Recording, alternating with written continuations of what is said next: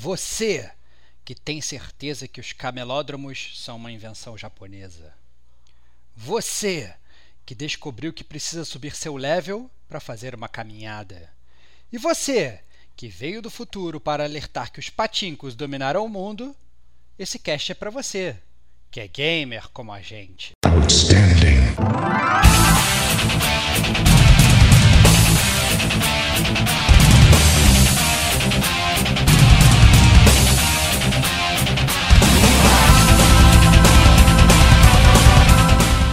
Rodrigo Estebao. E a ideia era fazer o Goraiku, que é você ver o, o nascer do sol né, na terra do sol nascente.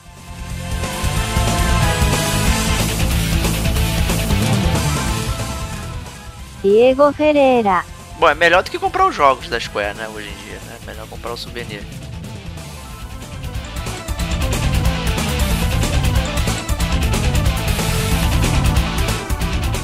SEO gamer como a gente.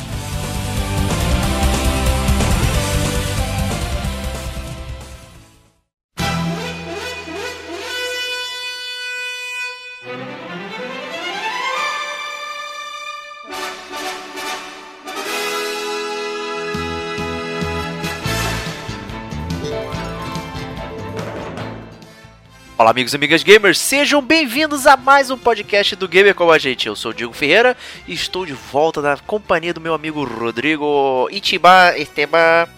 Que isso? isso é muito escroto, né? Que isso, cara. conceituoso. Konnichiwa, amigos do Gamer como a gente. Finalmente estou de volta, depois de literalmente uma longa jornada ao redor do mundo. É... Finalmente, cara, tá com saudade de você, cara, saudade de podcast. Fico triste, cara, quando fico longe de podcast. E agora estou aqui firme e forte, enfrentando um jet, jet lag absurdo. É, pois depois é. que eu voltei da viagem direto pro trabalho, um voo de 30 horas praticamente. E tamo junto, cara. Gamer como a gente, gamer como a gente, pô. Não, não, não pode, aí, você, você sai do futuro e chega no passado, né, cara? Exatamente, cara, exatamente, cara. Era muito foda estar no futuro aqui... lá no Japão, cara. Era muito maneiro, cara. Sabia tudo que acontecia aqui no Brasil com, com 12 horas de antecedência. Muito foda. Todo, superou o Antônio que tava a 10 horas da gente na semana passada. No Zelda, ele já sabia o que a gente tava falando. Olha lá, excelente. Né, no futuro. Ele conseguiu contra-argumentar tudo que a gente falou. então... Muito foda, muito foda. Mas, mas eu acho que esse podcast é bom, cara. Um podcast para dar um rundown aí, um pouco diferente do que a gente está acostumado, né, Diego? É, Exato. Para falar um pouco das experiências aí no Japão.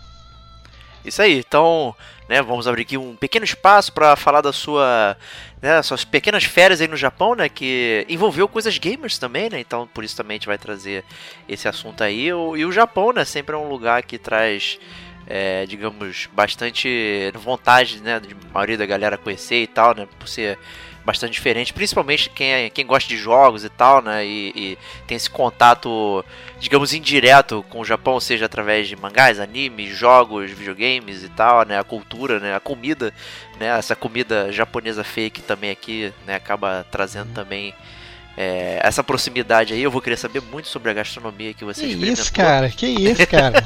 não sabia que ia ser um podcast tão a fundo assim, achei que você ia focar só na, na parada não, gamer, não. agora tô até, não, tô, até é, tô até curioso sobre como é que vai ser. Te peguei, te peguei de surpresa aí. É.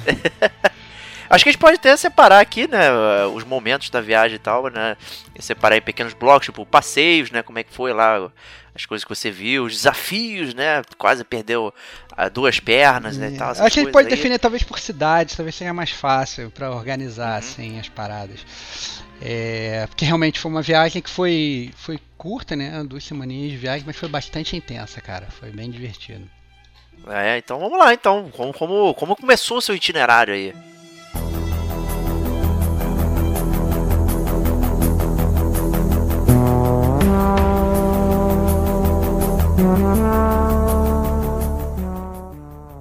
Cara, meu itinerário começou logo, digamos, com a parte mais difícil da viagem e que acabou que impactou é, a minha viagem como um todo, né? Porque a minha a ideia, né? Eu fui viajei com meu primo e a esposa dele e a, a gente queria já começar com o Blast, que é a escalada do Monte Fuji. É, era uma coisa que a gente discutia há um tempo, que a gente queria fazer. E a ideia era fazer o Goraiko, que é você ver o, o nascer do sol né, na terra do sol nascente, né? Então a, Boa, a, sinistro, a hein? ideia era ver, era ver o nascer do sol lá do topo do Monte Fuji, que foi uma puta aventura, né? Uma aventura digna de Dark Souls, né? Porque é, a, a ideia, obviamente, se, a gente começou a escalar mais ou menos na parte da tarde, então é, duas, três horas da tarde, mais ou menos. É, aí a gente subiu é, uma escalada incessante durante seis horas, sem parar. Sem parar? Sem parar. Obviamente tem umas, como se fossem umas huts né, no meio que você para pra, tipo, sei lá, tomar uma água, sentar 30 segundos, mas eles nem deixam você sentar muito tempo. Pra Entendeu? não esfriar mesmo o corpo, né? Não, porque na verdade tem um fluxo muito grande e tem certas pessoas que elas ficam nesses huts, então são huts realmente pequenos. E aí eles não, não, não deixam, na verdade, você. você. né? é, não deixam você ficar lá.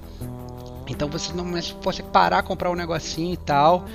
Você consegue carimbar o teu staff, isso é muito foda, porque quando você está na base do, do Fuji, você consegue comprar um, um, staff de Gandalf, assim, como se fosse um cajado de madeira.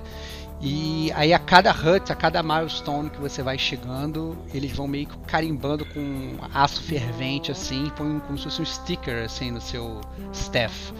De Pô, modo- maneiro. Upando o level da arma aí, isso vai então, ser né? exatamente, cara. Você vai upando seu staff pra quando você chegar lá você tá um feiticeiro completo, que é o que te dá armas pra você conseguir escalar o Fuji. Muito, muito maneiro. E, e aí você vai subindo e tal. A gente comprou tipo milhões de barrinhas e tal. Fomos em teoria preparados, né? Eu achei que eu tava super preparado pra escalar a parada. Eu E- fui com o casaquinho esportivo, né? não, não, a gente já tava assim, Havaiana. a, a- a previsão do tempo tava boa, né? Mas o tempo virou enquanto a gente tava subindo, né? Começou a chover muito, muito, muito. É, foi, foi muito forte realmente a chuva e, e o vento uivante absurdo. E foi realmente complicada a, a subida, principalmente assim, na, digamos, na, na- na última hora assim, desses, desse primeiro segmento de, de seis horas, né? É, nessa essa última hora o meu corpo estava completamente esgotado. Eu não conseguia dar mais um passo. E aí eu lembro que assim a gente tava, a gente quando a gente você tem que reservar o hut que você vai dormir, né, ou que você vai descansar um pouquinho, né, porque dormir eu acho que é, é superestimar a palavra. É, o, o, você tem que reservar antes, né? E a gente tentou reservar um dos mais altos possíveis para minimizar a segunda parte da escalada, que é na, na total madrugada, né? Então, como a gente queria minimizar essa parte, a gente botou um hut lá em cima. O que fez com que, na verdade, essa primeira parte da escalada acabasse sendo a mais puxada, né? E aí, é, ah, quando chegou nessa última hora, digamos, dessas 6 horas, o meu corpo não tava mais respondendo, cara. Eu, eu pra andar, tipo, 10 metros eu demorava 5 minutos. Eu não, não conseguia mais, eu tinha, não tinha mais energia. E aí, eu lembro que a gente chegou num hut e aí a gente perguntou, cara, onde é que é o hut tal? Que era o hut que a gente ia lá. Aí o cara, não, é o próximo. Aí, aí você tem aquela, aquela, aquela adrenalina de caraca, falta um só, entendeu? Falta, sei lá, alguns poucos metros e tal, vou chegar lá. A gente, eu gastei toda a minha energia quando cheguei lá, o cara falou, não, não, ainda faltam tipo uns três. Nossa, Cara, que decepção. E aí eu não, cara, não tinha mais força na perna. Era uma coisa assim absurda, que a minha perna tremia e tava, eu tava todo molhado, eu tava com roupa impermeável, mas ainda assim a, a, a água, não sei como, já tinha passado, acho que a quantidade era muita, assim, a impermeabilização da roupa já não funcionava mais. A minha luva começou a ficar toda congelada. É, e, e a minha mão começou, teve um momento que eu tive que tirar a luva, porque eu não tava mais tipo, conseguindo fechar a mão, né? Caraca. E começou a ficar realmente muito frio, assim. Porque começou a cair a noite, né? Literalmente. E aí começou a ficar muito frio. O vento e a chuva estavam, assim, punitivos. Então, assim, eu não tenho nenhum problema com a altitude, né? Quando eu fiz a Estrada da Morte na Bolívia, é, é, não tive nenhum problema. Continuei não tendo problemas com a altitude. Meu primo, por exemplo, é uma pessoa que ele tem problema com a altitude. Então, às vezes, a gente parava porque ele estava com muita dor de cabeça, né? Mas o meu problema foi realmente físico, porque além de eu estar tipo, meio fora de forma e tal, é, eu simplesmente não minha estamina acabou assim, cara, eu meio que não tinha level e tal. E aí a gente finalmente chegou no hut lá, né? É, a gente finalmente chegou no hut e aí é, eu todo encharcado, tudo de noite. E aí eu entrei no HUD e eu não conseguia parar de tremer de frio, né? Dá pra ver que as pessoas ali já estavam confortáveis, porque ali tinha, sei lá, uma parada de calor e tal. E só que eu não conseguia parar, cara. Eu tava tipo com um processo inicial de hipotermia, alguma parada bizarra. Ah, não, cara. Eu comecei a tremer bizarramente, bizarramente. Não conseguia parar de tremer, eu tava com muito frio. E aí você não podia entrar lá molhado. Aí o cara, ele pegou um secador de cabelo. Tipo, um cara, tô falando, né? Tô minimizando, que era tipo três ou quatro caras, assim, uma mulher, assim, também, é, com um pano. E pra ter, os caras tentando me secar. E eles pegaram um secador de cabelo, tipo, só que ligado no frio, né, cara? Não ligado no quente começaram a jogar um jato de vento em cima de mim, assim. E eu desesperado e tal, querendo que aquela parada acabasse. E os caras, não, tira a roupa, tira a roupa, tira a roupa, tira a roupa. Eu tirei a roupa, fiquei de cueca. Cara, pega uma roupa seca na tua mochila. Minha mochila, que também era impermeável, tava ensopada por dentro. Nossa. Todas as minhas roupas estavam molhadas. Nossa, cara, foi um perrengue e tal nesse, nesse início. É, mas a gente, pô, chegou no hut e tal comemos uma paradinha e fomos deitar para descansar, né? E é a, o lugar que você dormia, um lugar muito roots, assim, era um lugar que devia ser tipo um lugar de 3 por 2 assim, é, uma salinha muito pequena, é, que você não conseguia nem ficar em pé, você tinha que agachar para entrar e para dormir cinco pessoas juntas. Então era um negócio que você nem conseguia se mover, literalmente ali dentro. Mas o calor humano ajudou, na verdade, eu achei de modo que, assim, as, as quatro horas, três horas e meia, quase quatro horas que a gente ficou dormindo ali, é, me ajudou bastante, cara.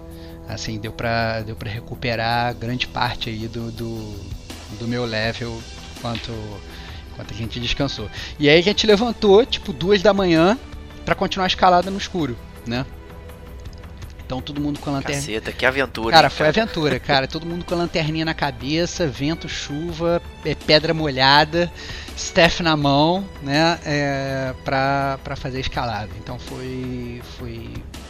Aí teve o stretch final que foi. Foi até mais tranquilo do que o primeiro, né? Porque em três horas a gente conseguiu, conseguiu subir, conseguiu chegar lá no topo, foi foda pra caralho. A decepção foi porque, por conta do tempo que virou, a gente não viu o nascer do sol do jeito que a gente gostaria né? Foi um nascer do sol bastante tímido, com muita, muita neblina e tal, mas acho que valeu a experiência, foi uma puta aventura aí, uma, uma boa história para contar. Mas de qualquer forma, a, e a minha saúde, bem ou mal, estava bem. Eu tomei o chocolate quente mais delicioso do mundo lá em cima, tinha um hut, né? É, consegui marcar o meu staff com o, o, a gravura vermelha lá, que era, era a, gravura que você ganhava lá no final. E, e a gente começou o processo de descida. E foi na descida que eu me fudi, cara. Porque a descida, na verdade, é por um outro caminho, que é um caminho mais longo, mas é um caminho mais tranquilo de você descer, só que ele é um caminho muito íngreme. E, a, e é cheio de pedrinha, e as pedrinhas rolam, escorregam bastante, ainda mais com a chuva que está tudo molhado, então você tem que ir descendo freando, né? E a minha bota, eu calço 42, a minha bota eu, era uma bota 42, só que nesse momento da viagem o meu pé já estava molhado, muito inchado por conta da subida, eu com duas meias e eu meu pé estava apertado dentro da bota. Então a cada vez que eu freava, cada passo que eu dava eu tinha que frear, o meu dedão ele batia na ponta da bota. Ouch. E isso acabou com os meus dois dedões do pé. De modo que quando eu, depois das quatro horas mais ou menos de descida que a gente demorou para descer tudo, eu não tinha mais dedão do pé. Então a minha unha estava preta caindo, literalmente, e o meu pé tava um pé de dinossauro, entendeu? Eu não reconhecia meu próprio pé. não, não, não reconhecia, cara. Tava um pé de um, de um, de um sei lá, cara, um estegossauro. Roy. É, cara, tava uma parada bizarra, entendeu? Eu tava família dinossauro total. É, eu não reconhecia meu próprio pé, muito, muito bizarro. Tanto que depois, quando a gente saiu, a gente foi para Kyoto, foi, foi a próxima cidade, é, eu tive que ir pro hospital porque eu não conseguia, eu é, não conseguia mais andar, né? Tava com muita dor no pé e aí o rapaz teve que furar a minha unha e tal para aliviar, para descomprimir e tal, mas graças a Deus estava tudo bem. Mas acabou que isso influenciou na minha viagem toda, porque é uma viagem que obviamente eu queria bater perna e andar, só que eu não pude mais botar tênis até o final da viagem. Caraca, então eu fiquei de Havaiana, né, é, 100% do tempo e essa talvez tenha sido a parte mais punk, né? Porque é, foi cara, uma parada completamente louca. É, é, fazer uma viagem toda de Havaiana, porque por mais que a Havaiana seja confortável para você usar, sei lá, pra ir pra praia, né, ou em casa, ou pra, sei lá, ir na esquina e voltar, para você ficar batendo perna 12, 13 horas por dia, né, andando pela cidade, é, acaba ficando bem comprometedor, ainda mais se você tá com o pé machucado, né? Então, é bem, bem zoado. Mas de qualquer forma foi uma puta experiência, né? E eu, na verdade, para as pessoas que forem mais aventureiras e, e toparem, né, fazer uma, uma escalada legal e tal, correr atrás, eu acho que é uma sabe, uma, uma experiência que vale realmente a pena. E sinceramente, se eu tivesse um pouquinho mais de preparo, acho que seria muito mais tranquilo. Entendeu? É, na verdade, esse problema foi todo na volta e foi mais por problema de equipamento. Se eu tivesse comprado, por exemplo, uma, uma bota é, um pouquinho maior, um número maior, ou se eu tivesse botado vaselina no pé, como a própria Kate, né, a nossa corredora e gamer aqui do Gamer com a gente, é, indicou, eu não, não tivesse tido nenhum desses problemas. Né? Então foi é, talvez nubice aí um pouco da minha parte, é, mas, mas foi foda, foi irado.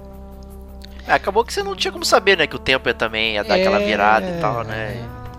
É, é, o tempo virou e tal, mas assim, foi, foi maneiro, cara. Eu acho que foi. Eu gosto dessas coisas mais digamos, aventureiras assim. Né, fiquei feliz porque já achei, eu tava, é, acabou que na verdade antes de viajar, meio que sofri um acidente, tava andando todo coxo, tava todo zoado, então eu tava achando que eu não ia conseguir, né, é, tava mancando, eu cheguei no Japão mancando, inclusive, falei, cara, não vou conseguir subir, mas no final das contas consegui, então foi, foi uma tipo um sense of accomplishment, foi um troféu de platina aí a, a, a subida do monte. Certamente. Foi, foi maneiro pra caralho.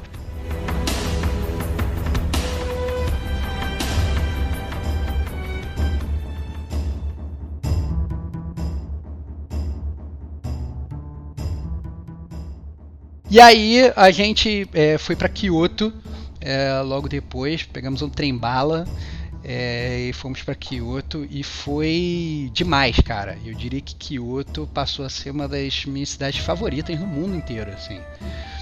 Não tem... acho que você é um cara viajado aí, né? É, não sou tão viajado, mas sabe, já, já, já consegui viajar um pouquinho, né? É, mas eu fiquei bastante impressionado com Kyoto, cara, porque em Kyoto você, você tem um, uma, uma junção de, de coisa nova com história que é maravilhosa, cara. É uma arquitetura maravilhosa. Então você olha, você vê um prédio super moderno e depois você vira para o outro lado e você vê um, na mesma esquina um templo que foi, sei lá, construído em 1400 antes do Brasil ser descoberto e a parada está lá em pé funcionando para você entrar, né? E uns templos inclusive que não tem todos feitos de madeira e sem um prego. Eu ficava me perguntando, cara, que absurdo como é que construíram essa parada aqui e a parada continua em pé até agora. E aqui tem coisa do século passado que já tá destruído, né? É, exatamente, né? Pra você ver como é que é aquela parada que a gente sempre fala no gamer como a gente, né? Que não existe mais bem durável, né? Que hoje você vai até comprar é. uma máquina de lavar a tua máquina de lavar, ela dura no máximo 2, 3 anos, depois ela quebra, né? A gente tá cansado de comprar videogame e ficar com luz amarela da morte e não sei das quantas, e Red Ring of Death e o cacete A4. E você vê que os caras né, lá atrás realmente faziam as paradas para durar e a parada, as coisas estão em pé até hoje, né? Então, porra, foi muito, muito foda. Assim, eu achei que Kyoto foi uma cidade espetacular, cara, muito bonita e de, de de se ver, de se ir, sabe, de se visitar. E foi onde eu tive mais assim aquele contato com a cultura, com a cultura japonesa, né?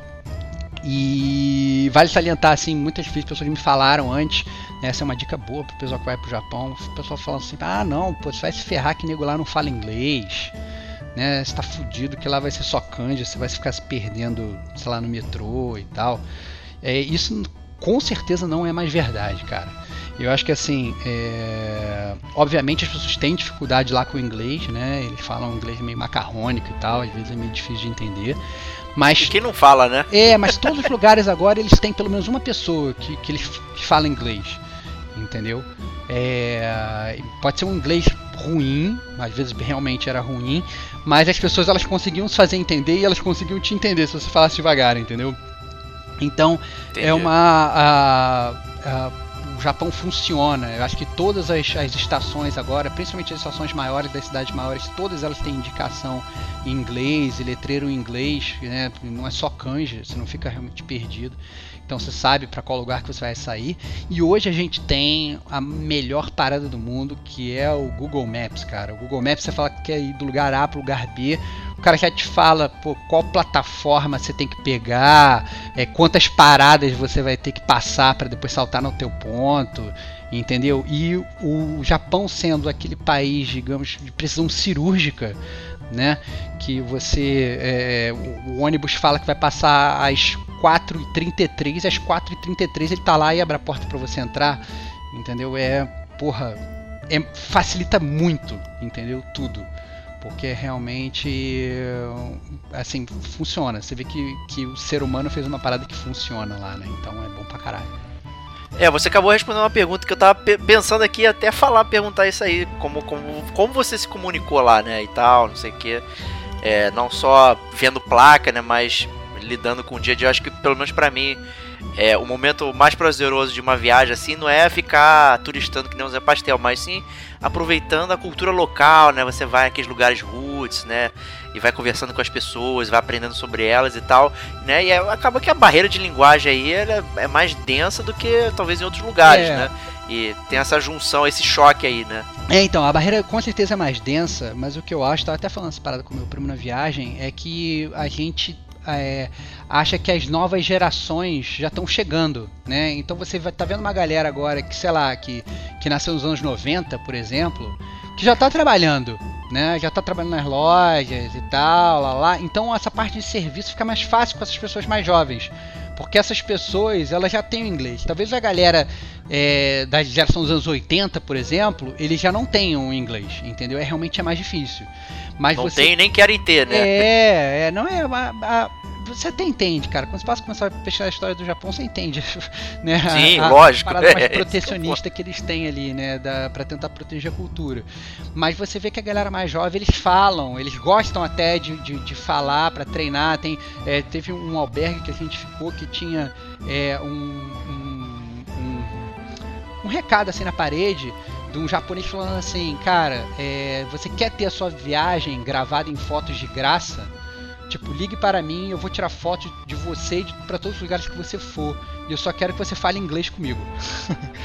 Caraca! Então, na verdade, o pagamento do cara, ele fala assim, ele fala, eu estou disponível às terças e quintas na parte da tarde, entendeu? Passe aqui, é, me, me liga, me manda um WhatsApp e tal, que eu encontro vocês no hotel e eu documento a viagem toda de vocês e eu só quero que você fale inglês, que você converse, que você me corrija se eu estiver falando errado entendeu? E que você troque ideia comigo. Então, assim, é, você vê que tem certas pessoas que elas estão realmente dispostas e que, é, sabe, o, o, país ele funciona bem nessa parte de comunicação, que era uma coisa que eu tava um pouco temeroso, porque todas as pessoas, 100% das pessoas que eu falei do Japão falaram, cara, você tá fudido, entendeu? Se prepare e tal. Eu tava, na verdade, tentando me apoiar no meu primo, porque o meu primo ele já ele, ele morou no Japão por seis meses, 10 anos antes, então eu já tinha perdido grande parte do japonês dele, mas ele sabia pelo menos o básico. Eu já estava achando que a gente ia ficar, né, eu e a esposa, a gente ia ficar mudo a viagem toda esperando ele falar, mas na verdade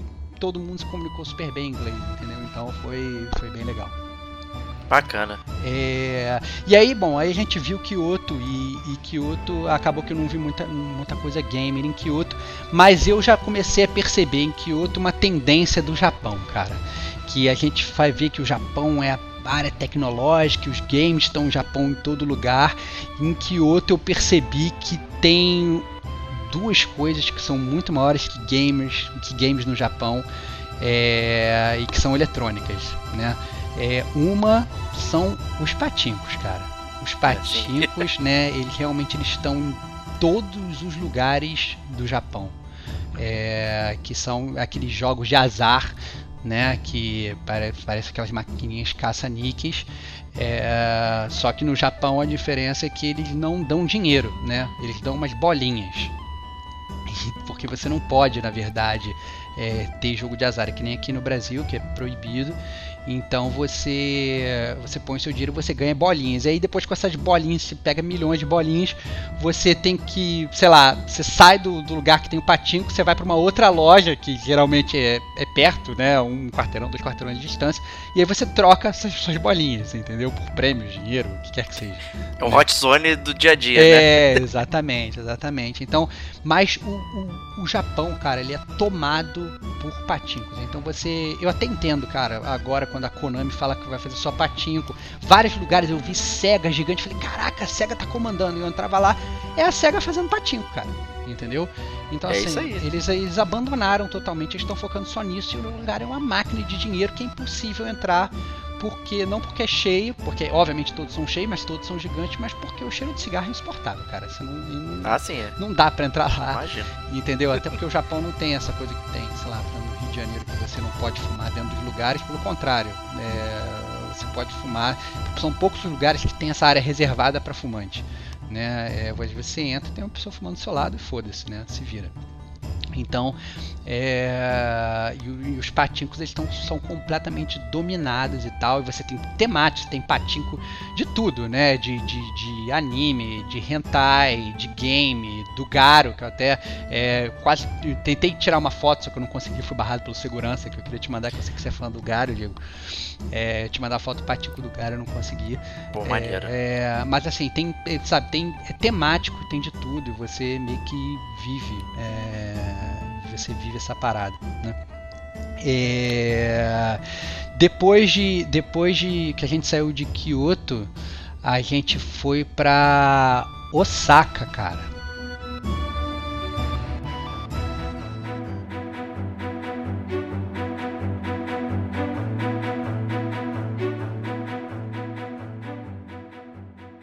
Osaka foi um pornô gastronômico, assim.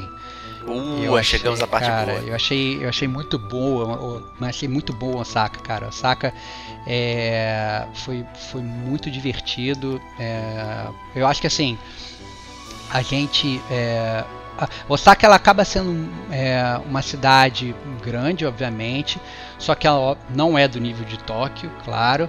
Ela tem uma, uma coisa muito diferente da de Kyoto, que ela não tem muito essa parte histórica, mas eu acho que é uma cidade que ela funciona muito bem como cidade, no sentido de que você tudo que você quer você consegue achar perto de você sabe? Você não tem que andar muito. Se você quer achar uma, uma farmácia, se você quer ir fazer algum passeio histórico, eu senti que era tudo era muito bem conectada, assim né? E foi em Osaka que a gente começou a a gente até comeu umas coisas de street food lá, sabe? Que eu não tava dando nada para parada, para fazer uma street food e tal, e eram comidas assim muito boas, né?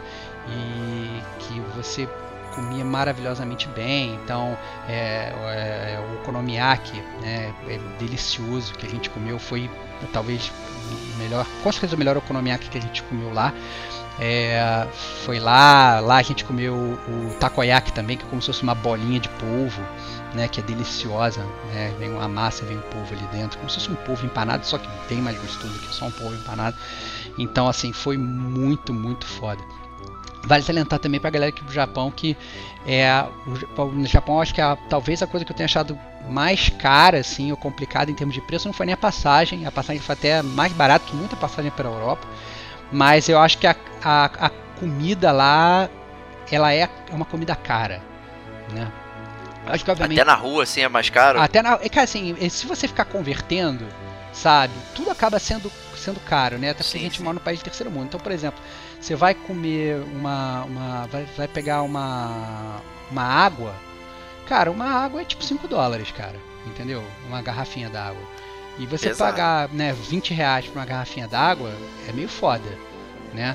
E obviamente é que, é, que nem qualquer cidade grande, né? Você pode aquele lugar que você vai comer aquele teu PF baratão e você pode ir para aquele restaurante caríssimo que você vai ter que vender um rim para você sentar lá, né? E, e, então assim, eu acho que é, é é complicado, assim, você tem que meio que planejar bem a sua viagem, ver qual, qual é o seu budget e meio que se organizar, né? Até porque, por exemplo, tem lugar lá que você vai, sei lá, comer sushi e você paga sushi por peça. E aí tem, sei lá, é, às vezes, muitas vezes um sushi lá é tipo 4 reais, né? Um sushi.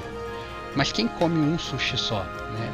Ninguém, não, é possível. Ninguém come um sushi só. E aí você vai comer, sei lá, é, 20 e vai ser 80 reais. Né? Então, assim, por mais maravilhoso que seja, você tem que estar preparado. Óbvio que existem muitas outras alternativas. Então, por exemplo, você vai numa 7-Eleven da vida, numa dessas lojas de conveniência, que parece essas lojas que a gente tem em posto de gasolina, os caras vendem rios de comida lá. É, que você consegue simplesmente abrir e comer na hora, que são muito mais em conta. E, e como é comida fresca, à medida que o dia vai passando, o preço vai baixando eles vão tipo, meio que reetiquetando a parada, é como se fosse a inflação ao contrário. Lembrava que a, a, gente aqui no Brasil, né, nos anos 80, ia comprar revista em quadrinho, o nego ficava etiquetando a revista em quadrinho de manhã, etiquetava de tarde, o preço sempre subindo, né? Lá acaba sendo meio o contrário. O cara colocou, sei lá, um, um negócio com arroz e um peixe ali para vender de manhã e de tarde ele vai etiquetando até que quando chega no final do dia ele etiqueta mais uma vez ainda, porque senão ele vai jogar aquilo fora, então fica muito barato, né? Então. É grade salmonela, é, né, no final. Não, não, que isso. Mas assim, então eu acho que, que é legal, assim. E outra coisa, até esqueci de falar, o Japão ele é feito de vending machines, cara.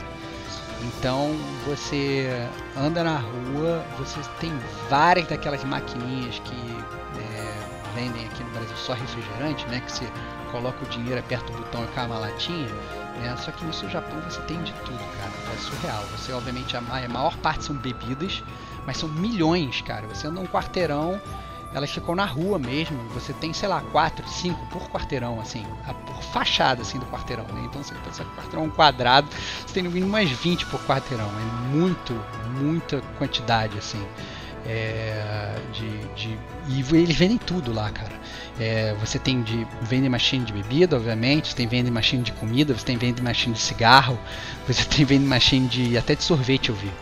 Então é, é, surreal, cara. Eu não conseguia meio que entender é, como que é, eles fazem isso até para ficar reabastecendo e tal, né? É, porque são realmente muitas, muitas, muitas que tem. É muito, muito sinistro. Persona 5 aí e a saga em geral, né, retrata muito bem, é quase um passeio virtual pelo Japão, né? É, exatamente, cara. Eu acho que assim, se você quer conhecer como é que é o Japão, cara, pega Persona 5, vai jogar Persona 5 que o que você joga ali é realmente um retrato muito fiel do Japão. Então, assim, em todos os lugares eu vi, eu vi de tudo, cara, tudo aquilo que tem, até é, aquelas lojas de, de, de, modelo de arma que, que, que tinha no Persona 5 tinha, aqueles Caraca. baseball cages com os caras jogando beisebol tinha, aquelas casas de banho tinha, aquelas é, é, é, é lugares de para você lavar roupa que você põe a moeda e você fica lá esperando você lavar roupa sozinho tinha, é, aqueles made cafés, cara, é, que você paga. Isso é surreal, né? Cara, cara tinha, tinha, até um tipo um cuddle café, cara, que você pagava e tinha uns quartos para você ficar meio que abraçando a, Nossa, as mulheres tipo, meio que namorandinho, mas você não podia beijar, não, não transa, não faz nada, você fica só meio é só, abraçando. É só carinho, né? Só carinho, fica ali abraçando. Sabe, muito, muito bizarro, né? Cara, tinha, a gente foi num cat café, cara. Cat café que é um, literalmente um bar de, de gatos, onde você você paga, você, você paga, sei lá, você paga tipo 8 reais, digamos, é, para entrar e ficar lá 10 minutos. É, e é, pra quê? Pra, cara, pra ficar lá no bar 10 minutos e tem gatos. É isso. E aí a cada, a, a cada 10 minutos você tem que pagar um FII adicional. Entendeu? Tipo assim, você paga 8 reais pra entrar e a cada 10 minutos que passa além dos seus 10 reais, você paga tipo mais 2 reais. Entendeu? Mais, sei lá. Mais, e isso você vai consumindo também reais. coisa lá dentro. É, você tem bebida de graça. Entendeu? Você consegue beber água, consegue beber tudo de vending machine. Né? Então tem chá gelado, sabe? Tem café gelado, tem refrigerante, tem água. Então você, você, tem um vending machine e você tem um milhão de gatos, cara. Porque eu acho que assim, lá no, no, no Japão o que acontece? Os apartamentos são muito pequenos, né? E geralmente os apartamentos que você aluga, o dono não deixa você ter pets. Né? Ele não deixa você ter é, bicho de estimação. E, e muita gente aluga apartamento no Japão porque, principalmente, por exemplo, em Tóquio é muito caro de se morar. Né? Então as pessoas elas suprem essa necessidade de ter bicho de estimação nesses, nesses lugares, assim. Né? Então você entra lá, cara, são milhares de gatos, cara. Milhares de gatos espalhados pelo lugar e você entra e tem as, as pessoas, elas entram e ficam lá fazendo carinho no gato, cara. Fica lá, faz carinho, carinho, carinho, vai embora e paga uma grana. ok, né? É surreal, cara. Surreal, surreal. É... E aí depois que a gente saiu de Osaka, né? Ah, em Osaka. Em Osaka tem uma parte gamer boa, né? É, eu, eu, ia deixar até pra falar de Osaka no final, né? E na verdade eu vou deixar pra falar parte gamer de Osaka no final, cara. Porque é bom fazer o comparativo com Tóquio e eu acho que Tóquio acaba sendo parâmetro. Isso. Né? De Boa, boa. E depois eu acabo voltando pra Osaka. É, E aí depois saindo de Osaka, a gente foi pra uma cidadezinha do, do tipo, mais no interior, que foi Kanazawa. Nossa, que foi fantástico também, cara. Kanazawa principalmente porque a gente resolveu é, virar japonês, a gente alugou umas bikes e a gente fez a cidade toda de bike. Então a gente ficou dois, Bacana. dois dias em Kanazawa e nossa, foi divertidíssimo, principalmente porque o meu pé não tava com super dificuldade de locomoção, né? E de bike eu não senti absolutamente nada. Então foi assim uma puta, foi Uma muito glória quase. Cara, foi uma glória, cara. Foi uma glória andar por Osaka com. Ou andar por Osaka, andar por Kanazawa com. com sabe, com a. De, de bike e tal, e passeando, e sem, sem esforço nenhum. E os japoneses, eles eles estão todos muito acostumados a andar de bike, né? Então você vê todo mundo andando de bike, tanto na rua quanto na calçada. Me surpreendeu muito esse negócio de andar de bike na calçada. Às vezes que eu tive que andar lá até quando não tinha ciclovia, o pessoal anda na calçada sem dó mesmo.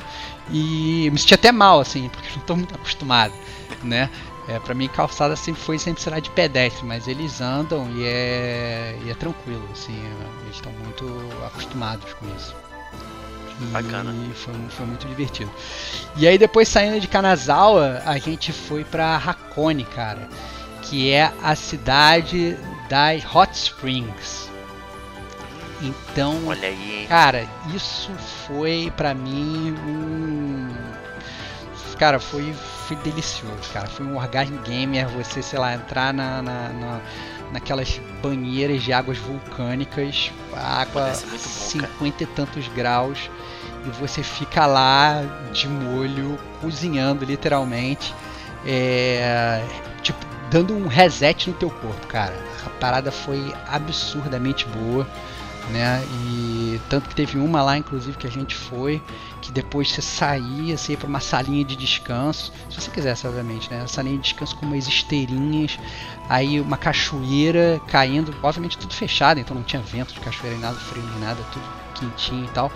Aí você tal deitava ali e descansava. Cara, eu depois que eu fiquei tipo duas horas lá na- na- nas águas termais, na sauna, eu fui para esse negócio, eu dormi que nem um neném, cara. Sabe, meu corpo. Cara, o meu corpo ele deu um reboot. Eu nunca fiquei tão relaxado na minha vida, cara. Eu deitei e eu acho que eu dormi em dois segundos. Eu nem percebi o que estava acontecendo.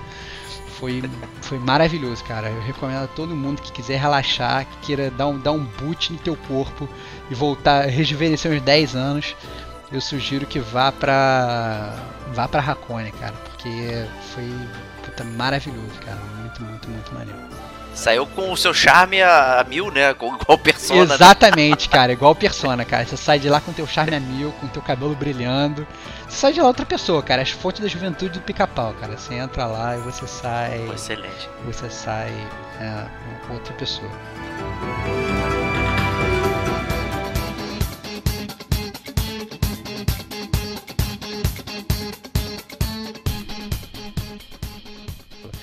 E aí depois de, de Hakone a gente foi para Tóquio, né, para encerrar a viagem e para conhecer realmente com calma, né? A gente já tinha passado um dia em Tóquio, claro que foi o primeiro dia da viagem, na verdade, mas logo antes de ir para o Monte Fuji, de, de antes para o Monte Fuji, mas é, a gente depois terminou, né, para terminar a viagem em Tóquio, para realmente conhecer essa megalópole aí que tem, tipo, sei lá, 13 milhões de pessoas, tem, sabe, é, mais de 10% da população do Japão inteiro numa cidade só. Então é. A cidade tem 5 metros quadrados. É. Não, cara, a cidade é até bem grande, cara, mas é uma concentração de pessoas, assim, absurda, cara.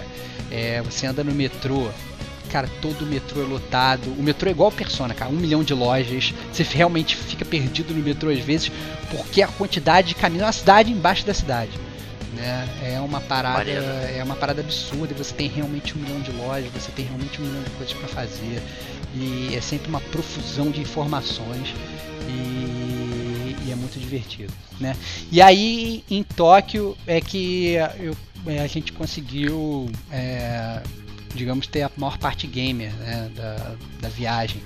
Né? Então eu lembro que no primeiro dia que a gente estava andando, a gente pegou o metrô, foi totalmente sem estar planejado. A gente saltou numa estação, quando eu olho para frente tá o prédio da Square na minha frente, assim, cara. Eu tomei até um susto. Falei, caraca, eu tinha até botado pra vir aqui, mas eu não sabia que. Eu não fiz a conexão, sabe? Eu falei assim, ah, não, se eu passar por aqui por perto eu vou e tal, não sei o que, o prédio da Square e tal. E no momento que eu saí do metrô, olhei, tava o prédio da Square gigantesco na minha frente. Tinha aquele bar, falei, caraca, eu tô na frente da Square Enix no Japão, cara. É aqui que. É aqui que as paradas acontecem, né? É aqui que os cintos são fabricados. É aqui né? que os cintos são fabricados, cara. Então, é, e aí a gente foi dar uma volta no prédio e aí a gente foi lá no Artinha, cara, que é, digamos, um bar temático da Square, que tem a forma como se fosse de um ovo, né? Suponho com ovo de chocobo, né? É, que é um, muito maneiro você ver assim, até de noite ele fica com uma iluminação bonita e tal. É, você entra lá e tem um barzinho com as mesinhas para você sentar. Todas as comidinhas que você pede é, são, são temáticas, né? É, você tem é, o, o, drink do, das summons do Final Fantasy, você tem a sobremesinha do, do Chocobo, do Squall, não sei o que. Você tem os pratos de comida de fulano de cicrano.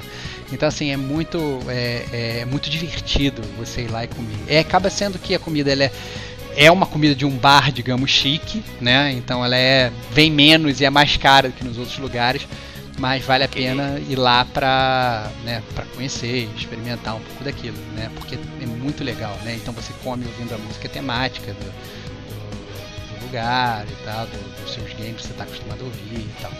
E obviamente junto ali com aquele bar ele tem toda uma parte de souvenir e memorabilia ali, que é muito legal de você comprar bichinhos de pelúcia, de você comprar bonequinhos e tal. E tem uma porta assim no cantinho da loja, que um lugar escuro, você fala assim, nossa, o que, que tem, será que tem ali? Quando você entra ali, você entra num museu da Square, cara. Que é, oh, maneiro, que, que é tipo assim, um mini museu, obviamente, é uma salinha só. Mas você tem ali, é, eu não sei se eles mudam aqueles é, aqueles pedestais com, com o tempo e tal, mas eu entrei ali era tudo do Final Fantasy VII no início, né? Então você tinha aqueles action figures maravilhosos para o que você você pode ver, você pode comprar, né? Você tinha lá os cristais, né? Que é o tema né, principal da série, você tinha as matérias embaixo ali brilhando né? E todas as paredes elas são, são assim, são cheias de souvenir que obviamente você consegue depois chamar a mulher da recepção e falar, oh, eu quero comprar esse, esse, esse, quero comprar essa camisa, quero comprar esse chaveiro, quero comprar isso aqui tudo. E aí depois você é, você volta de lá totalmente falido. Né, porque as paradas são, são completamente caras, né? E aí foi a minha primeira, na verdade, uma das minhas decepções, né, cara? Que eu cheguei ali, eu me apaixonei por todos aqueles action figures e estavam praticamente todos esgotados, cara. Hum, cara, eu fiquei muito decepcionado. Falei, cara, não tô acreditando, cara. Não, porra, olha, sabe, olha esse Cloud, olha esse Sephiroth, olha esse Cid, cara. Eu queria levar o Cid de todas as formas. E tava esgotado e tal. E, e eu percebi, na verdade, que isso foi uma tônica em todo o Japão, cara. Praticamente todos os action figures do Final Fantasy, em todas as lojas, você tinha lá aquele negócio na vitrine mas chegava lá, tava lá embaixo sold out, entendeu? Ele não te vendia o da vitrine. E todos estavam esgotados, exceto a Ares, que ela tinha em todos, cara. Por que isso, coitado? Cara, eu não sei porquê. Eles. A Ares eu acho que é um, não é muito bem quisto no Japão. Mas ela tinha em todos os lugares, os lugares que eu fui que tinha action figure. A Ares estava vendo em todos. Né? É, inclusive foi. É, eu consegui comprar dois action figures, um obviamente da Ares que eu tinha, e consegui comprar o Barrett também. Bom, é, bom, bacana. Fazer uma dupla legal, o Barrett e a Ares aí. E foi. Assim, valeu a pena, assim. Acho que foi um bom souvenir para comprar no retorno. É, e valeu a pena. Foi, foi maneiro. Obviamente, muito mais barato que, que aqui no Brasil, mas ainda assim um souvenir caro. Né? Você vai pagar sei lá, é, digamos, 500, quase 600 reais no boneco é foda. Né? É um souvenir, um É um souvenir bem caro. Bem né? caro, né? Mas a gente tá acostumado, né? Preço de action figure, né? Esses action figure chiques, assim, é realmente esse preço, não tem muito como fugir. Pô, é melhor do que comprar os jogos da Square, né, hoje em dia. É, talvez seja, souvenir. é, talvez seja melhor você economizar e comprar o souvenir, né? Dos jogos antigos, que é o que vale a pena. É. né? É, é, e ainda em Tóquio, obviamente, tem que falar de Akihabara, né? Que é, digamos, o bairro eletrônico lá. Né? É, eu cheguei lá achando que eu ia ver, na verdade, uma parada super moderna. Entendeu? Eu falei, cara, vou chegar lá, vai ter robôs falando comigo e tal. Mas, cara, é uma uruguaiana gigantesca, cara. Essa é verdade, cara. Pra quem não, não conhece Uruguaiana, é tipo, aqui em São Paulo é a Santa Efigênia. Entendeu? É uma uruguaiana, uma- um bairro inteiro gigantesco, feito de camelôs e de prédios camelôs, cara. É impressionante. Prédio camelô que é, É- engraçado, Cara, né? é, cara, é prédio camelô, cara. É, é bizarro. Então você, você entra no prédio, o prédio, sei lá, são 10, 15, 20 andares, cada andar é um camelô gigante, um lugarzinho que você. uns corredores micros que só passa uma pessoa. Então se tem, você tá indo e tem alguém vindo, tá fudido, você tá, vai rolar um impasse ali de como é que você vai passar por ali. Né? E são realmente é, camelôs gigantes, onde você, obviamente, se acha de tudo né? Então você, digamos, as paradas mais novas, né? Quero o console mais novo, quero, quero essa, é, é, quero esse jogo que acabou de lançar. Isso você acha em profusão, né?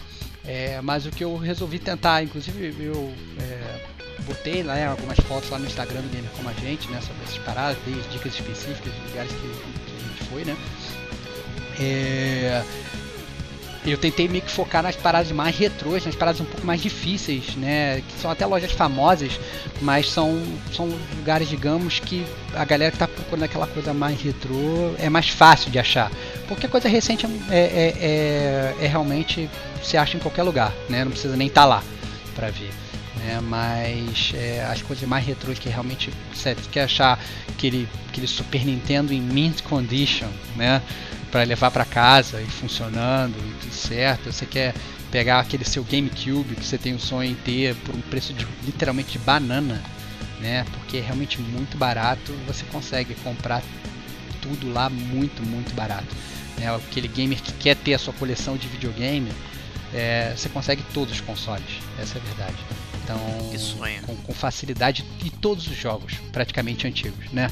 É, obviamente muitos alguns você vai ter que comprar sem caixa, né? Porque não tem a caixa de todos, mas de qualquer forma todos você consegue comprar. Então é, é absurdo, é absurdo. Então você, a gente, é, assim, até no, no Instagram do Gamer com a gente eu, eu referenciei três lojas principais, né? Uma é a Super Potato Store, que são, são três andares, sendo que um dos andares é fliperama. Então é um fliperama tipo tradicional, assim que você pega, só que você pega, joga com moeda de verdade, né? Você joga com moeda de dinheiro, você não precisa comprar ficha que nem era aqui no Brasil, né? Que facilita muito a vida até. né? É, facilita muito a vida. Então você pega ali aquela moeda, você vai jogando, mas se quiser você pode trocar teu dinheiro por moeda para você ter moeda para jogar. Né, mas você joga com moeda ali e todos aqueles fliperamas de antigamente para você jogar, sabe? Maravilhoso. Mas é assim, aquele negócio fiquei muito apertado. Imagina que você está indo jogar fliperama num camelô de Uruguaiana. Então é sempre tudo muito apertado, tudo muito juntinho um do outro, né? Rola um, um calor humano. E às vezes até o pé direito é baixo da, do, do, dos andares, entendeu? Então você anda ali. É, muitos andares você não consegue, tipo, esticar a mão, você estica a mão, você toca o teto, entendeu? Então você, você, é, é, você tem que estar preparado para um ambiente assim, digamos, é, mais fechado até, porque não tem janela, né? Não tem, sabe, é um lugar realmente meio confinado, mas que é um, um lugar confinado cheio de prazeres deliciosos gamers. Né? Então, você... E que você fica preso ali se você não se der conta do tempo, né? Ah, é o não. clássico do É, cassino. É, exatamente, exatamente. Você é totalmente consumido, né? Mas ali você, é, na Super Potato Store, então você consegue, cara, todos os games antigos, todos os, os portáteis antigos, todos, cara, tudo que você quiser você acha lá, cara. É, é maravilhoso. É, em Akihabara também é, oportunidade de ir na Kutobuki, que é a loja que você acha todos os action figures que você quiser, exceto de Final Fantasy.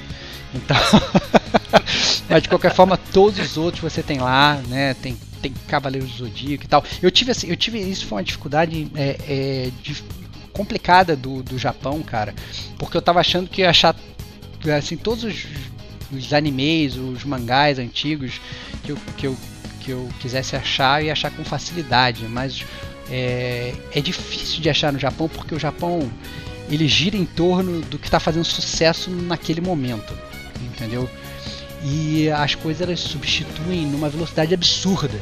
É? Então, principalmente se você Sim. vai nessas lojas de animes, você fala assim: ah, eu quero comprar uma camisa do Hajime no Ippo, né? Que é um porra, é um... Imagino que você foi seco, né? Pra porra, um negócio desse. Cara, é um, é um mangá que, ok, lança até hoje, mas é um anime dos anos 80, né? Uma parada meio velha, uma parada meio, meio raiz e tal, não sei o que. E você não acha, cara. Não adianta, não adianta, porque a galera não consome. E pelo contrário, né, tá consumindo animes que foram lançados ontem e mangás que estão lançados hoje. E aí é, as lojas, elas sei lá, elas trocam todo o estoque delas numa velocidade absurda para serem consumidos pelos japoneses naquele momento eles consumirem aquilo que está na moda, né? É... Então, assim, as coisas antigas é mais coisa que você vai conseguir ver rede manchete hoje? Não vai. Né? Vai. É mais ou menos essa parada. Então, é... as certas coisas mais retrôs são realmente difíceis de você achar, principalmente se é de, de mangá e de anime. Né? Óbvio que os clássicos, ah, não, quero a parada de Dragon Ball, pô, é óbvio que tu vai achar uma porrada de coisa, né? Mas se você quer aquela coisa mais obscura, é realmente difícil. Né? É, até por exemplo, o Cavaleiro do Zodíaco, que é um, um, anime que fez muito sucesso no Ocidente, mas lá não é muito, digamos, né, o hit que foi aqui. Né? É difícil de você achar lá, né? Você acha, óbvio, mas não é essa parada, né? Super popular como são outras séries lá que você via que eu nem conhecia. Essa é verdade. Eu chegava lá, tava todo mundo babando numa série que eu não fazia a menor ideia do que, que era, entendeu? E, e, e, é impressionante ver como todo mundo consome, cara. Então, assim, você vê gente no, no metrô. É, todo mundo jogando joguinho, seja é, não é coisa de gente jovem, não é coisa de criança. Você vê gente é, jovem, criança, adolescente, é, adulto e velho, sexagenário jogando joguinho no celular, né? Você vê todo mundo lendo mangá, entendeu? Nego, não lê livro, digamos. O nego não tem Kindle, cara. Eu fui lá querendo comprar capa pro meu Kindle maneira, pô, comprar capa pro meu Kindle no Japão, ela não sabia o que era Kindle. Achei surreal. É, achei surreal, assim. Entendeu? Tem capa meu Kindle, cara, o que, que é Kindle? Eu falei, caraca, brother, sério? Então, assim, é, é, é a galera meio que não. É, enquanto isso, você entra no, no, no, no, metrô e tal, no trem e tal, tá todo mundo lendo um mangá, é, seja físico ou seja digital, no celular. Mas, sabe, tá todo mundo lendo e jogando. É impressionante. Tá todo mundo ocupado, né? Todo Se você consegue ocupado. um lugarzinho, né? É, exatamente, exatamente.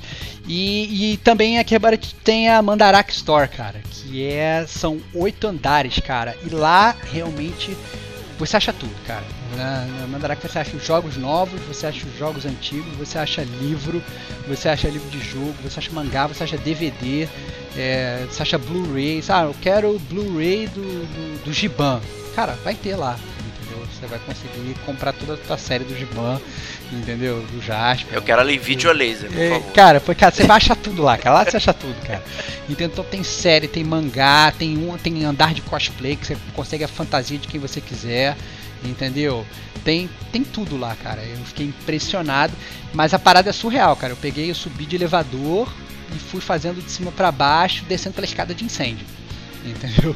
Eu desci pela escada de incêndio e ia, ia, ia né, sorvendo ali cada andar, cara. E, assim, é realmente essa parte, né, parte nostálgica, um paraíso na Terra. Você poder viver e ver isso tudo, né? E, e garimpando, assim, eu acho que é um trabalho de garimpo, né? É, se você vai com calma e acabava que a minha viagem acabou que eu, eu não pude ir com tanta calma naquele lugar que eu não estava viajando sozinho né? Mas eu sugiro assim, a galera que vai pro Japão planeja assim fazer uma viagem gamer, né? Eu acho que eu ainda tenho vontade de ir pro Japão para fazer uma viagem só gamer, né? Para ficar vivendo só essas coisas, porque tem, assim, dá para você ficar num prédio desse só o dia inteiro? É, em uma loja dessa só dá para você ficar o dia inteiro e você vê que os japoneses eles ficam, entendeu? É realmente realmente impressionante. E, e no bairro que a gente ficou, né, que é Ikebukuro, lá em Tóquio, é, eu visitei outros três lugares muito legais também. Uma é a Animate, que é também assim focada em anime, então são nove andares de anime e mangá, e aí tem tudo também. Né? É mais difícil, realmente, como eu falei, achar as coisas mais antigas, né? Mas você tem até sessão de mangá em inglês, o que obviamente facilita se você quiser comprar é, alguma coisa para ler, porque ler kanji é realmente para poucos, né?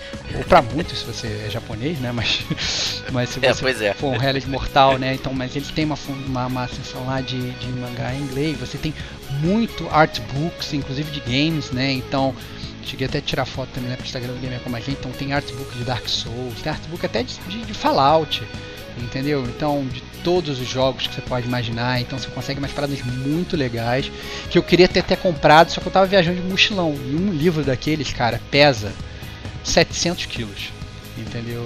E eu não tive condição de trazer, cara. Eu pensei, eu não vou trazer e tal, vou botar na minha estante e tal. Mas realmente tem que estar indo preparado. Não é uma viagem fazer de mochilão, é uma viagem, é aquela viagem que você vai com uma mala e compra uma outra mala para trazer a sua bugiganga. Entendeu? É um outro estilo de viagem que tem que fazer para você voltar com toda a parafernália que você quer. Né? Então foi, sabe, mas foi muito maneiro. É, em Ikebukuro também tive a oportunidade de ir no Pokémon Center. É, que assim, eu não sou fã de Pokémon, cara, mas eu vi a galera tipo alucinada, Diego. É, Imagino. Cara, É, essa parada não morre, né, cara? Cara, a parada não morre e assim você tem tudo que você quiser de Pokémon, cara. Desde meia até pijama, de corpo inteiro pra você ficar vestido que nem Pikachu. E, e- e os caras vendem tudo e tem evento, sabe? E tem todo mundo jogando Pokémon Go lá. E, e a galera lotada, não só de gringos, mas de japoneses também sabe? Os caras vivendo aquilo ali, salas e salas de Pokémon, de andares e tal. Muito, muito, muito sinistro. E, e outra coisa também de Ikebukuro, que eu achei por sorte também, eu tava andando na rua, nem sabia que tinha, porque a parada tinha inaugurado em julho. Então, né, tô gravando, a gente tá gravando esse podcast no dia 29 de julho, eu cheguei literalmente ontem do Japão.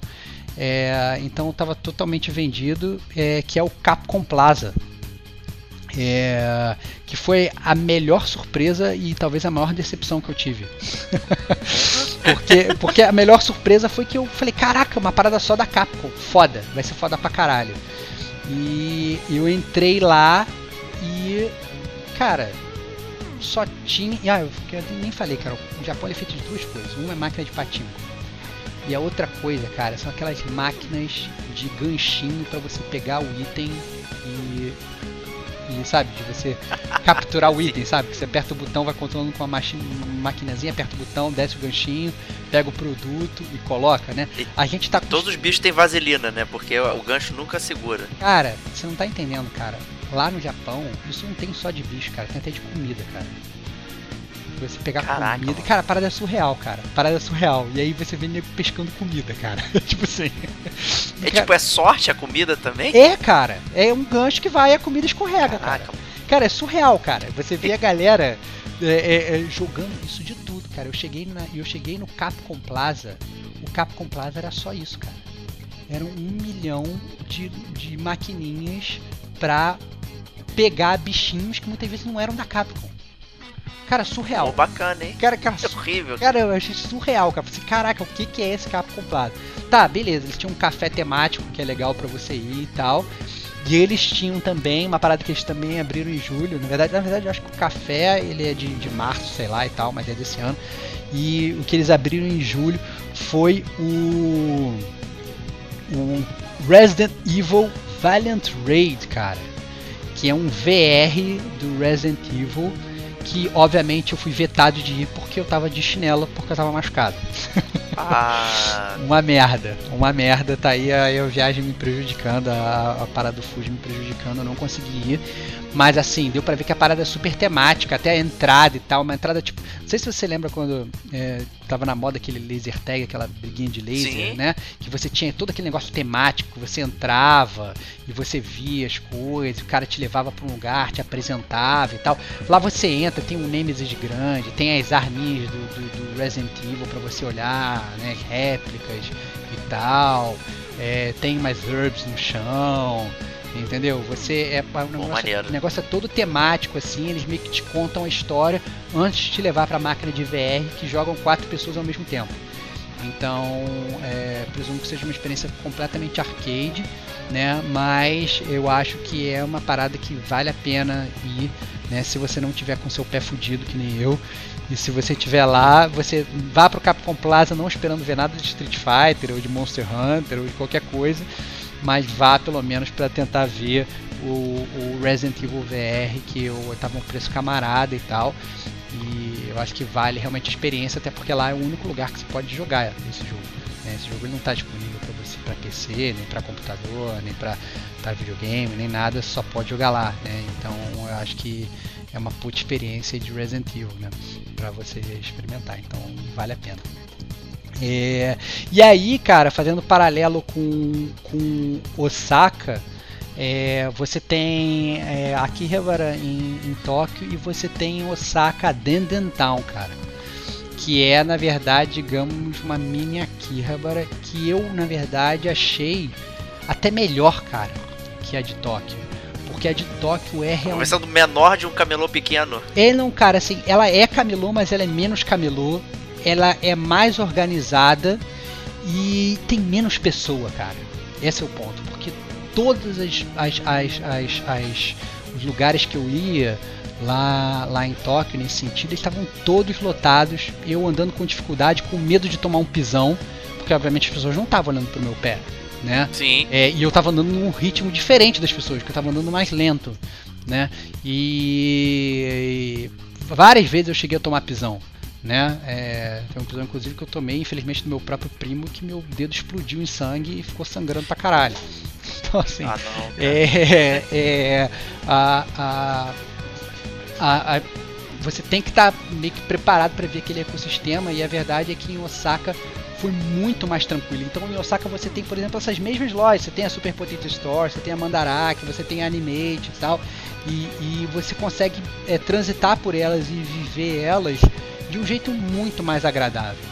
Entendeu? Você. é, elas são mais tranquilas, elas têm menos gente. Eu achava que algumas delas tinham até mais opção de coisas, né? E você conseguia viver muito bem essa. a- a- é, esse cenário gamer. É uma parada que eu não esperava, entendeu? Eu tava pensando, eu até falava assim, não, vou fazer as paradas gamers só no final da viagem, né? E eu descobri Dendentown, na verdade, por puro acaso, cara.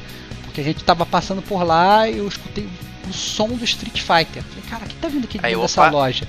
Tipo, já, já foi aquele Spider Sense, né? Aquele sentido do aranha. Eu falei, opa, videogame, o que, que tá rolando? Eu olhei e era um fliperama. Falei, caraca, que parada é essa? Aí de repente eu vi, comecei a andar e eu entrei por um beco e eu me vi num paraíso gamer em Dendentown, entendeu? Então, é, vale essa dica sem passar em Osaka, porque acaba que tem tudo que tem em Tóquio e eu acho que acaba sendo mais, assim, as filas dos cafés para você ir é menos fila, sabe? Fila para pagar menos fila, sabe? É, é- é os fliperamas mais vazios para você poder jogar, entendeu? Os espaços são maiores, então acaba sendo acaba sendo um pouco mais saudável se você não tiver disposto, digamos, a entrar numa num camelódromo, né, super apertado e ficar suando lá dentro, entendeu? Então, eu achei muito muito legal. Justiça. E aí acabou a viagem. E aí acabou a viagem, cara. E aí acabou a viagem. é, depois foi, foi, foi pegar o avião e voltar. né, Foi muito divertido, cara. Muitos é, restaurantes legais, muitas comidas boas. é, eu acho que assim, o povo muito solícito. Assim, nem um pingo de sujeira na rua. é, não tem um papel de bala. Você anda por Tóquio com 13 milhões de pessoas e não tem um papel de bala na rua. E sem lixeira na rua. Né? Não é aquele negócio, você pega o negócio e você joga na lixeira que está do seu lado. Não tem uma lixeira na rua. Entendeu? Você só do lado das vending machines você tem uma coleta seletiva de garrafa plástica para os caras reciclarem. Né? Obviamente porque é um consumo de plástico absurdo das vending machines. Mas não tem lixeira na rua, então todo mundo leva o lixo para casa e joga o lixo em casa. Entendeu? Então é, é, é, uma consciência assim, coletiva. Não tem nego atravessando é, a rua fora da faixa, não tem nego atravessando a rua se o sinal não estiver aberto para eles. Então pode não estar tá passando nenhum carro. É até meio estranho isso, que foi muito longe da nossa cultura, né? Mas você vê uma rua, uma rua de um carro só que passa é, com o sinal para pedestre fechado, nenhum carro no horizonte e todo mundo parado esperando para atravessar. Entendeu? É condicionamento, é, né? É, cara, é um condicionamento assim mental que é até difícil de você meio que se adaptar porque a gente não está muito acostumado com isso. Né? É um choque cultural bastante interessante e até bom. assim Você vê que eles são seres humanos como a gente, mas eles vivem de um jeito completamente diferente. Né? E às vezes até muito mais respeitoso com o próximo. Eu acho que falta isso um pouco aqui, principalmente na América Latina, infelizmente falta. Né? Mas eles, sabe, todos sempre muito solícitos, tentando atender e tal. Então foi realmente muito, muito divertido, proveitoso. Recomendo a todo mundo para o Japão. Eu acho que é uma cidade que para você é, a, a, passagem se você compra com antecedência é mais barata que para muito lugar aí, né? For uma viagem longa. E você se planejando bem, você consegue. Ah, subsistir. Ah, lembrei de uma coisa bizarra, cara. Duas coisas bizarras sobre o Japão. É, que eu tenho que falar aqui também. Uma parada bizarra é que as portas, essas portas eletrônicas, elétricas, sei lá, que elas têm, que elas abrem e fecham, né, sozinhas, que você não tem que uhum. apertar, nenhuma delas tem sensor é, para parar se você estiver nela. Então a porta te esmaga. Eu fui esmagado por elevador três vezes, cara. Sério, cara.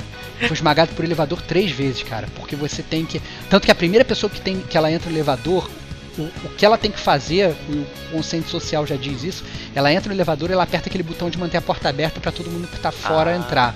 Entendeu? Porque senão a porta ela vai fechar, ela vai esmagar a pessoa, entendeu? Isso é surreal, cara. As portas elas não têm sensor de movimento ou sei lá de, de proximidade, não tem aquele laserzinho para falar que você tá aqui. Não, você realmente é esmagado. Então eu fui esmagado duas ou três vezes. E outra parada. Isso é surreal, não faz sentido. Cara, isso, cara, é surreal, cara, é surreal. E outra parada que é mais surreal do que isso ainda, cara, é que no Japão, em vários estabelecimentos, eu diria que em grande parte deles, é, principalmente restaurante, não aceita cartão de crédito, cara. Isso eu achei surreal. Pô, é pô isso é ruim hoje em dia nesse mundo moderno. Né? É, cara, é só dinheiro, cara. Isso para mim foi um baque, porque obviamente eu cheguei lá com alguns dólares e tal, mas eu cheguei, não, comida eu vou pagar tudo com cartão de crédito.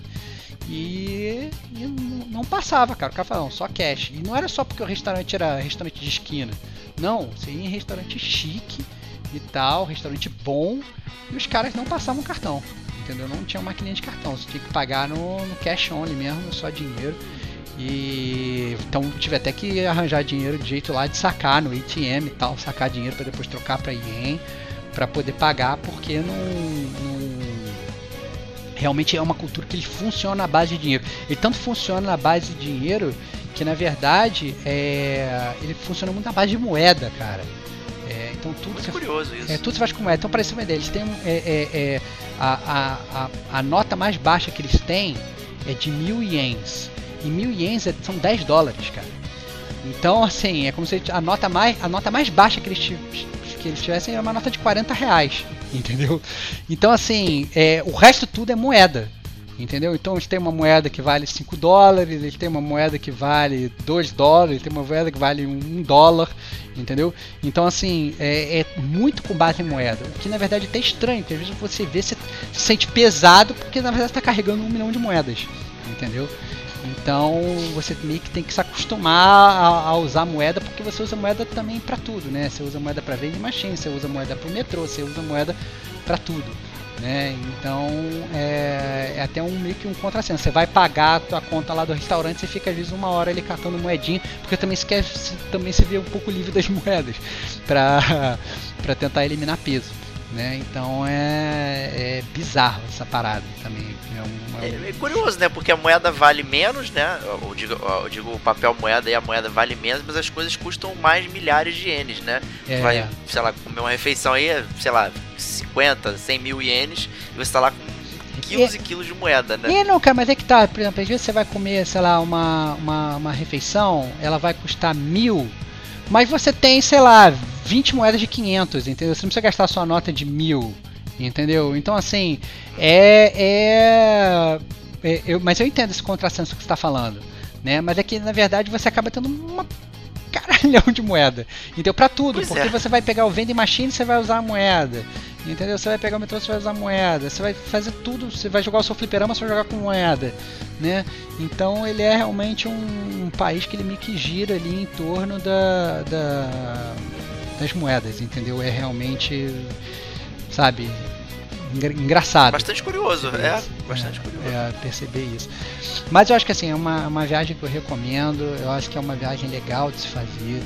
Eu acho que é uma puta aventura, é realmente do outro lado do mundo, você tem que se adaptar com, com, com o fuso horário e tal. É, a gente quase conseguiu encontrar com o Rodrigo Coelho, que Pô, ia ser legal, que ajudou, que ajudou a, a, a, participou aqui do Gamer como a gente no nosso segundo DLC, salvo engano, né? Fez uma o entrevista. Primeiro. Primeiro, então, no nosso primeiro, primeiro DLC, é, o Rodrigo Coelho, que hoje está morando lá no Japão, gente tentou encontrar, mas a esposa dele, tadinha, estava passando mal, estava no hospital, ele está com um filho pequeno e tal.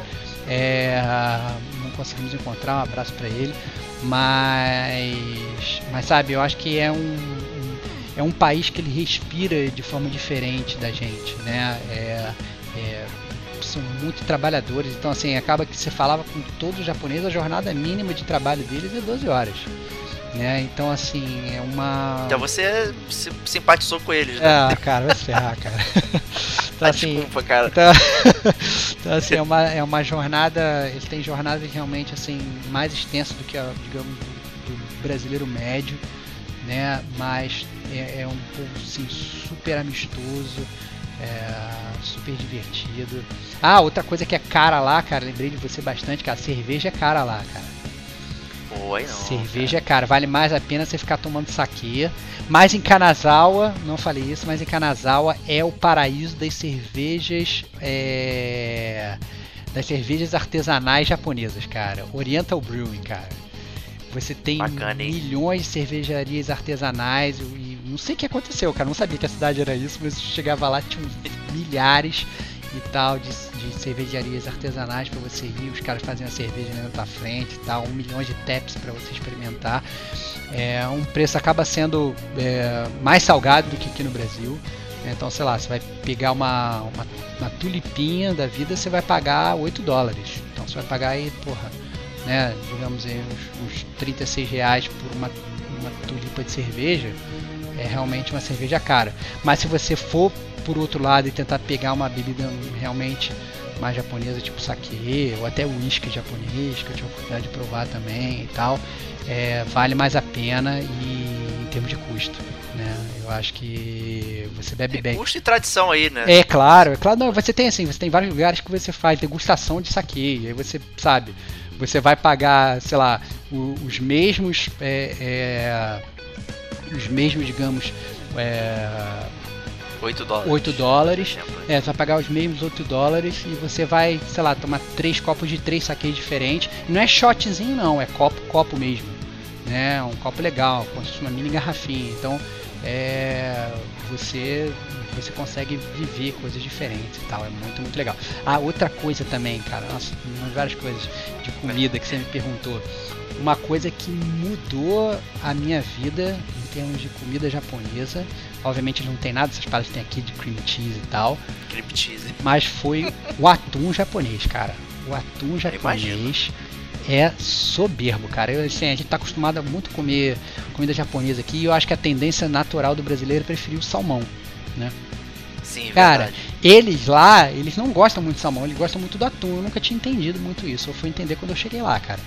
O atum de lá é completamente diferente do nosso, cara. Desmancha na boca, delicioso, sabe? É uma parada absurda, absurda. E vale a pena ir lá só pra comer atum também, cara, porque é outro, outro nível, outro nível. Excelente. Então é isso aí, essa viagem. Agora você precisa de férias, né? Eu preciso de férias, cara. Eu preciso de férias. Meu trabalho não compreendeu muito, não, cara. Que eu preciso de férias. Cara, cheguei lá com o pé enfaixado, dedo enfaixado, de havaiana no trabalho. E uh, acho que eles não entenderam muito que eu tô precisando de férias, não. Mas é isso aí, cara. Já vai, já vai pro NSS logo. É, aí. cara, tá foda, cara.